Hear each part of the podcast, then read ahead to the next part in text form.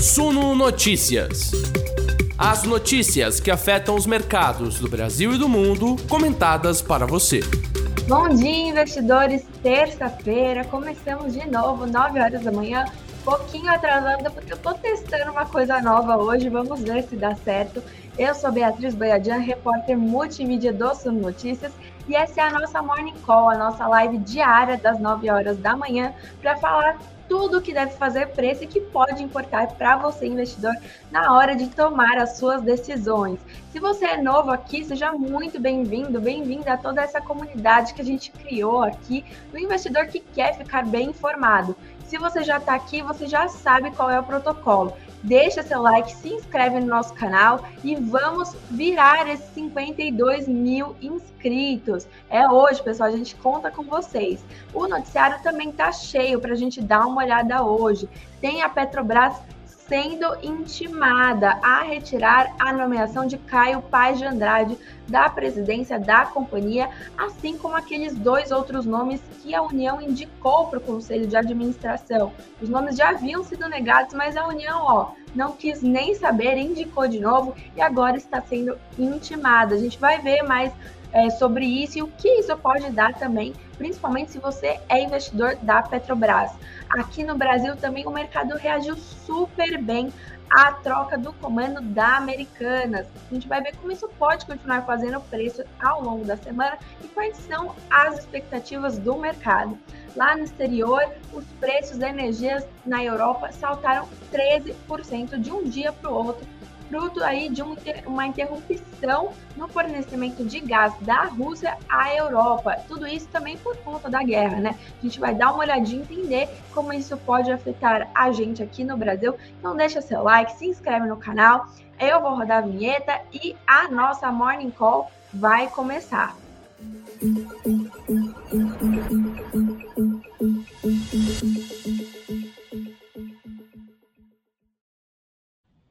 Bom dia, pessoal. Sejam todos muito bem-vindos. Quem está com a gente no ao vivo, quem está assistindo gravado, quem está escutando a gente, muito obrigada pela audiência de vocês. Pessoal, vamos começar aqui primeiro com o meu bom dia, né? Bom dia, Douglas. Bom dia, compradores de mélios. Vamos ver. Bia combinando com as plantinhas, tá vendo, gente? De verde, né? É, temático aqui. Aê, novo cenário. Isso mesmo, Anderson. A gente está tentando, né? Vamos ver se vai dar certo. Vem que eu te conto. Bom dia, bom dia, Cláudio. Bom dia, pessoal. Vamos ver. Bom dia, Daniel de Anápolis. Bom dia, Michael. Bom dia, Rick. Bom dia, Anderson. Bom dia, todo mundo. Pessoal, vamos dar uma olhadinha no fechamento, né? Ontem, Bovespa continua nos 110 mil pontos, subiu aí levemente 0,89%, tá sem fôlego ainda, né? Tá tentando retomar aqueles ganhos que a gente estava vendo continuadamente. O dólar caiu bem pouquinho, 0,03% aos R$ 5,16 e o IFIX, que é o índice dos fundos imobiliários, subiu 0,22% aos 2.930 pontos, né? É, eu deixei uma enquete aí também. Quero saber, vale a pena investir na Petrobras? Quero que vocês me contem, porque a gente tem notícia de Petrobras para ver, né? A Petrobras foi intimada a apresentar sua defesa prévia para a nomeação né, dos é, integrantes do Conselho de Administração da empresa, da presidência, né? Foi uma ação movida pelo senador Jean Paul Prats, do PT, e pelo presidente da Anapetro, Mário Alberto. Eles solicitam a anulação da nomeação do Caio Paz de Andrade a presidência né, da estatal, ele é o CEO da Petrobras, e o executivo foi indicado pelo governo do presidente Jair Bolsonaro e aprovado no dia 27 de junho para o comando da, do Conselho de Administração. Para o comando da estatal, perdão, pelo Conselho de Administração, com sete votos é, contra três é, contra, né? Sete votos a favor, três contra. E a, a, o, o, senador Jean Paul não gostou, já está contra. É, a Ana Petro também já, di, já havia dito né, que ia mover uma ação aí contra essa nomeação do governo à Petrobras. Na última sexta-feira também rolou aquela assembleia, né? É, pra, para os acionistas escolherem os nomes para o conselho da, de administração da Petrobras, a União ia indicar aí a maioria dos nomes, né? seis dos oito nomes, e dois outros nomes seriam indicados por acionistas minoritários. A, a União já havia indicado esses nomes, né? Vou colocar nossa matéria aqui para vocês darem uma olhadinha. União já havia indicado nomes que foram barrados, e aí, como o Greg disse, o que, que ela fez? Voltou Ctrl-C, Ctrl-V nos nomes que tinham sido, sido barrados, indicou de novo, e aí o que aconteceu? Eles foram é, aprovados, né? O Gileno Barreto foi eleito presidente do conselho, já havia sido rejeitado, rejeitado, perdão, pelos órgãos de governança da petrolífera. Vamos dar uma olhadinha aqui, ó, nessa matéria. Entre os eleitos para o conselho de administração da Petrobras estão o secretário executivo da Casa Civil, Jonatas de Castro, e o procurador-geral da Fazenda Nacional, Ricardo Soriano e é, eles foram aprovados, mas já tinham sido reprovados pelo Comitê de Elegibilidade, sempre trava nessa palavra, né? E pelo Conselho da Petrobras por motivos de conflitos de interesses vedado na lei das estatais. O governo brasileiro depositou votos suficientes para eleger os dois candidatos. Agora a Petrobras está encarando essa ação novamente, não apenas por esses dois membros, né, pela nomeação do presidente Caio Paz de Andrade, também é nomeado pelo presidente Jair Bolsonaro, né?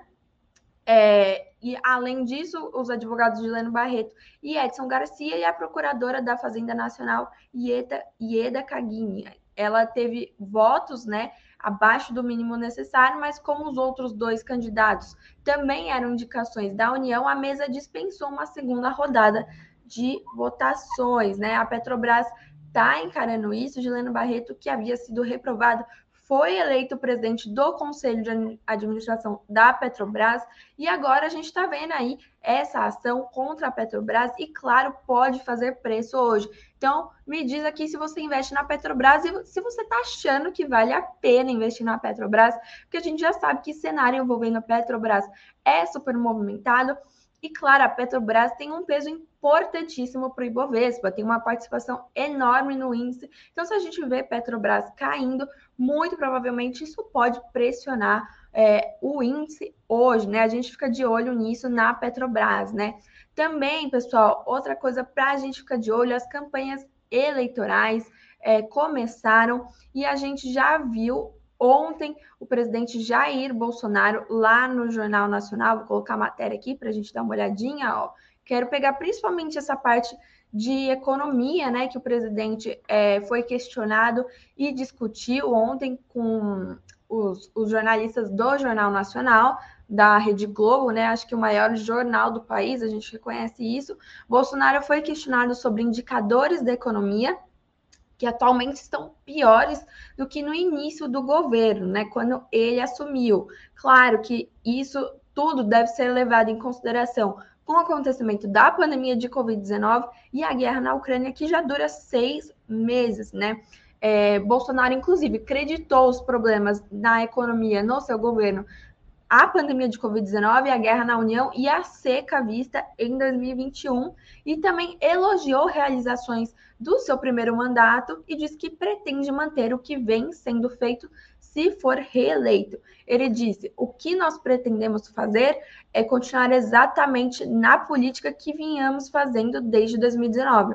A grande vacina a favor da economia em 2019 foram reformas, como por exemplo a da Previdência foi a Lei da Liberdade Econômica, foi a modernização das normas regulamentadoras. Nós fizemos muita coisa no Brasil, atendemos realmente a todas as camadas da sociedade. Ele também é, falou que há é, o plano né, de diminuir o IPI, o imposto de 4 mil produtos, em 35% de IPI.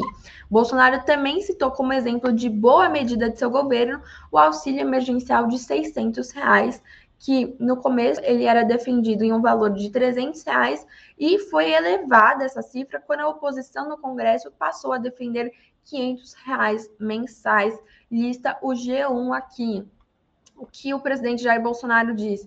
O próprio auxílio emergencial, num primeiro momento, de 600 reais, fez com que a economia, em especial nos pequenos municípios, não colapsasse, né? Entre essas medidas, é, fizeram a gente romper 2020 e 2021, disse o presidente, né?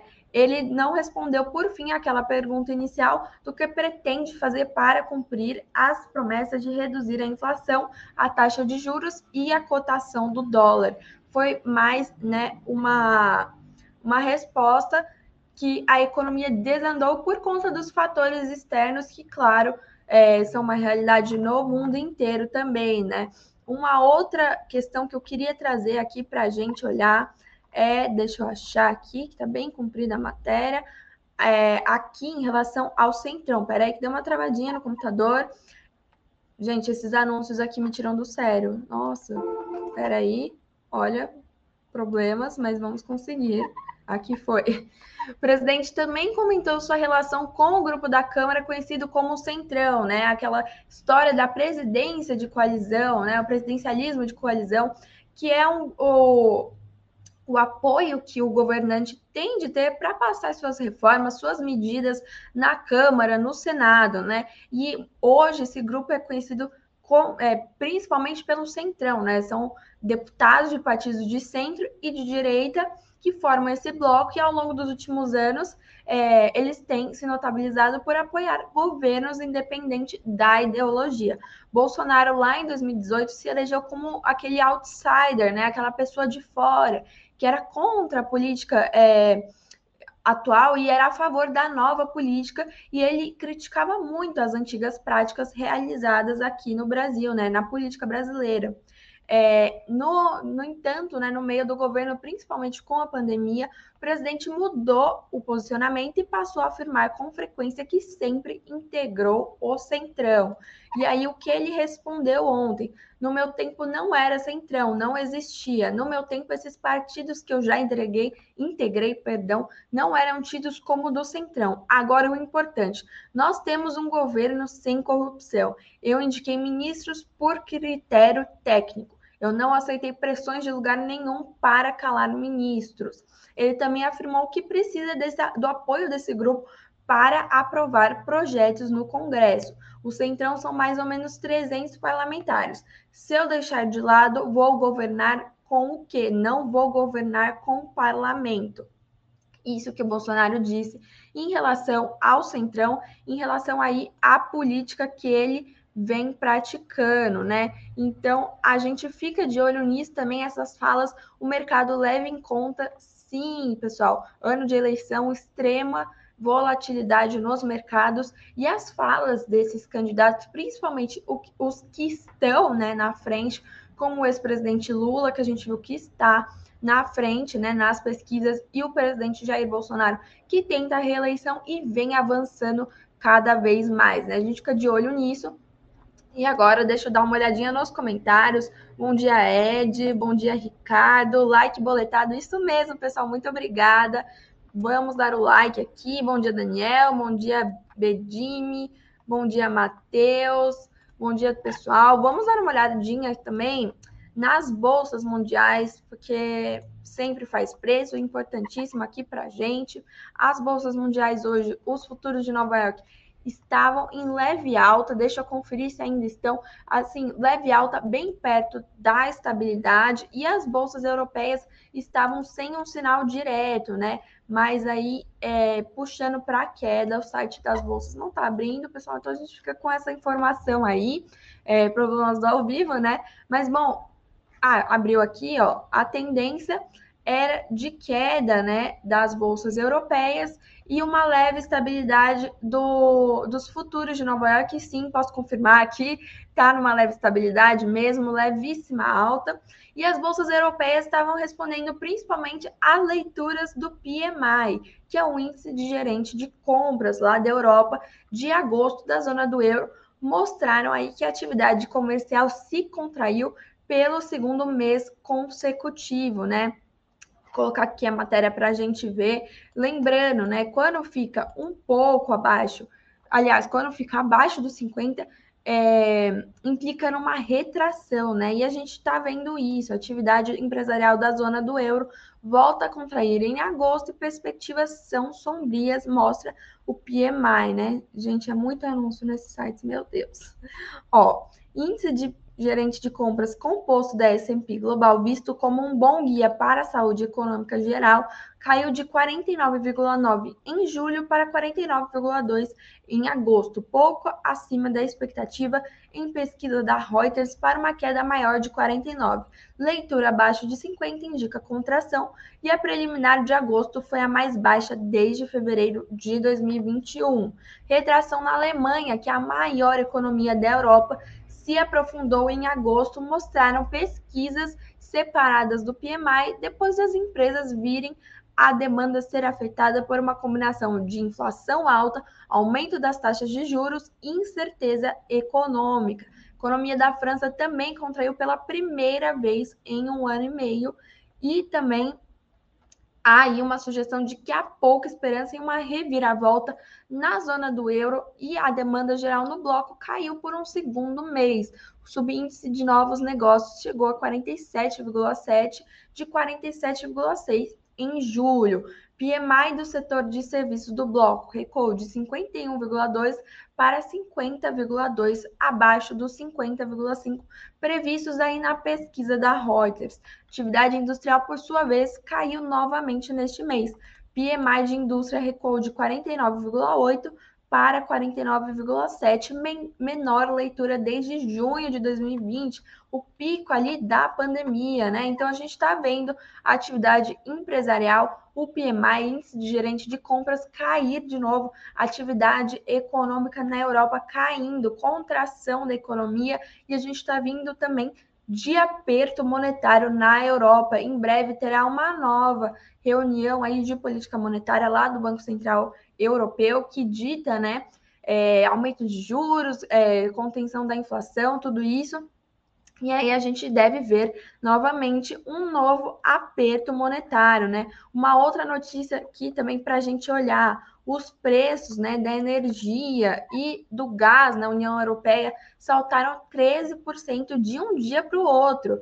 A Rússia diz que vai interromper o fornecimento de gás para a Europa por três dias no final desse mês, devido a uma ordem de manutenção não programada no principal gasoduto, né, que é aquele Nord Stream 1. É o principal gasoduto que fornece é, gás para a Europa, principalmente ali na Alemanha, e ele é russo, vai passar aí por essa manutenção. A Rússia já avisou três dias sem o fornecimento de gás, os preços sobem, né? A gente está vendo uma inflação muito alta, tanto na Europa, no Reino Unido, e muito por conta desses fornecimentos russos ou ucranianos que estão sendo muito interrompidos por conta do conflito, né? A Rússia também levou um monte de sanções do Ocidente por conta aos ataques à Ucrânia e isso vai refletindo, claro, na economia global. A gente já está vendo isso há seis meses.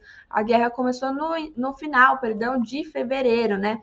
E a gente também viu ontem é, os preços da energia subindo muito no Reino Unido, principalmente por conta da reabertura das economias, competição por suprimentos entre as regiões e os cortes acentuados no fornecimento de gás russo à Europa, né? aproveitando que a gente está nesse tema, a gente dá uma olhadinha aqui nas commodities, né? O petróleo está subindo 0,93%, negociado acima dos 97 dólares. Lembrando que eu estou vendo o petróleo Brent, que é a referência aqui para a Petrobras, né? Cotações do petróleo avançando, principalmente após a Arábia Saudita ter alertado a OPEP, a Organização dos Países Exportadores de Petróleo, que poderia cortar a produção para corrigir uma queda recente nos futuros de petróleo. A gente vê muita instabilidade em relação aos preços do petróleo. Uma hora sobe muito, outra hora cai muito, e aí já estão falando sobre oferta e demanda. O minério de ferro teve ganhos, né? Por outro lado, repercutindo os cortes de juros na China, enquanto a perspectiva é de melhoria no cenário para a demanda é, antes da alta da temporada de aço para construção. Pessoal, o cenário mundial fica assim, mais ou menos. É, deixa eu ver aqui. Comentários do Anderson. Avisaram que isso aconteceria faz tempo, mas o pessoal queria energia limpa. Esse é o preço da falta de planejamento. Obrigada pela sua consideração, Anderson. Gosto muito de ver é, as discussões de vocês aqui nos comentários. Obrigada por participar. E também, pessoal, vamos ver rapidamente aqui que o tempo está acabando. É, empresas, né? Americanas está super em alta. Ontem subiu a ação subiu bastante, né? Acho que mais de 20%, e o mercado está reagindo muito a essa troca no comando, né? O Sérgio Rial vai assumir é, a presidência da estatal e o mercado está prevendo que ele deve destravar valor na AME Digital, que é o braço financeiro da Americanas, né? É, XP Investimentos e Itaú BBA estão lançando esses relatórios sobre suas perspectivas para ações de, da rede de varejo, né? O Itaú viu a substituição do Miguel Gutierrez, que estava na empresa há é, duas décadas, quase três, né? Como positiva e acredita que o mercado também deve ver a mudança como um passo na direção certa. No primeiro dia após o anúncio do Sérgio Real como novo CEO, no caso ontem, as ações dispararam 22,49%. É uma alta, assim, fulminante, né? Quem investe em Americanas comenta aqui, quero ficar sabendo se se deu bem ontem, então, né? A XP destacou o background de Real com características de gestão focada em controle de custos, liderança motivadora e inspiracional, capacidade de destravar valor em ativos estratégicos, com a AME Digital como uma oportunidade mais clara no caso das americanas. A XP ainda mencionou o sólido histórico de execução, facilitando o benefício da dúvida por parte dos investidores em termos de entrega de resultados futuros, né? Americanas continua no radar aqui do mercado. Essa nova nomeação na presidência está sendo super bem vista no mercado foi anunciada na sexta-feira e durante o fim de semana já lançaram assim diversos relatórios elogiando a troca e dizendo que a Americanas tem um futuro promissor aí pela frente e as casas de análise já estavam vendo a Americanas como o potencial de recuperação do varejo, né? Então, varejo está sendo muito falado nas últimas semanas, principalmente aí depois desse cenário de talvez fim do ciclo de alta de juros, que pode trazer maior poder de compra para o consumidor brasileiro, né? Então a gente continua de olho na Americanas e no varejo. Aí rapidamente aqui vou pincelar mesmo, porque o tempo já acabou, né? A Minerva, 15 anos após o IPO, o BTG subiu o preço-alvo, dizendo que os indicadores se mantêm acima do consenso. Essa matéria completinha eu fico devendo para vocês, mas está lá no suno.com.br/barra notícias. O Carrefour na Europa, né, na França, congelou preços em meio à alta da inflação, que a gente já está discutindo bastante, né? A Europa está vendo inflação recorde aí. E o Banco do Brasil atualizou valores por ação de dividendos e JCP, juros sobre capital próprio bilionários. Então, se você investe no Banco do Brasil, acesse essa matéria aí no suno.com.br barra notícias para ver o que mudou e, claro, já comemorar, né, pessoal? Porque dividendos na conta nunca é demais. Bom, eu vou encerrando aqui nosso papo. Eu quero ver é, o resultado da enquete antes sobre a Petrobras. Deixa eu dar uma olhadinha aqui. Quero saber se vocês acham que vale a pena investir na Petrobras. Ó, vamos lá. Vale a pena investir na Petrobras? Segundo a nossa audiência, sim, sem dúvida. 63% acredita que sim. Já 18% diz que já investiu e hoje não acredita mais na estatal, e 18% também diz que não, que jamais vai investir, né? Então a gente vê a audiência mais otimista em relação à Petrobras. É, comentem aqui se vocês investem, o que vocês acham do negócio. E pessoal, eu vou ficando por aqui, mas eu tenho um recado muito importante para vocês antes de encerrar. Se você tem alguma dúvida em relação a dinheiro, se você está passando por alguma situação mais complicada, queria um conselho de um profissional, se você conhece alguém que está passando por isso, manda aí é, o seu caso, conta a sua história para a gente, manda no e-mail do Gregory, eu vou colocar aqui nos comentários, é gregory.prudenciano.suno.com.br. Mandem suas histórias. Ó, coloquei nos comentários, vou colocar na descrição também. Mandem o seu caso, a gente vai estrear um novo programa em breve. Essa história pode aparecer aqui. Um especialista, inclusive, pode te dar um bom conselho, pode te ajudar aí a sair dessa situação, ou, claro, apenas esclarecer uma dúvida, né? Nunca é demais. Eu vou ficando por aqui, mas continuem com a gente lá no suno.com.br barra notícias, lá a cobertura diária e às 19 horas o Greg volta aqui com os principais destaques do dia. Muito obrigada pela audiência hoje, pela participação de vocês e ótimos negócios nessa terça-feira. Até amanhã.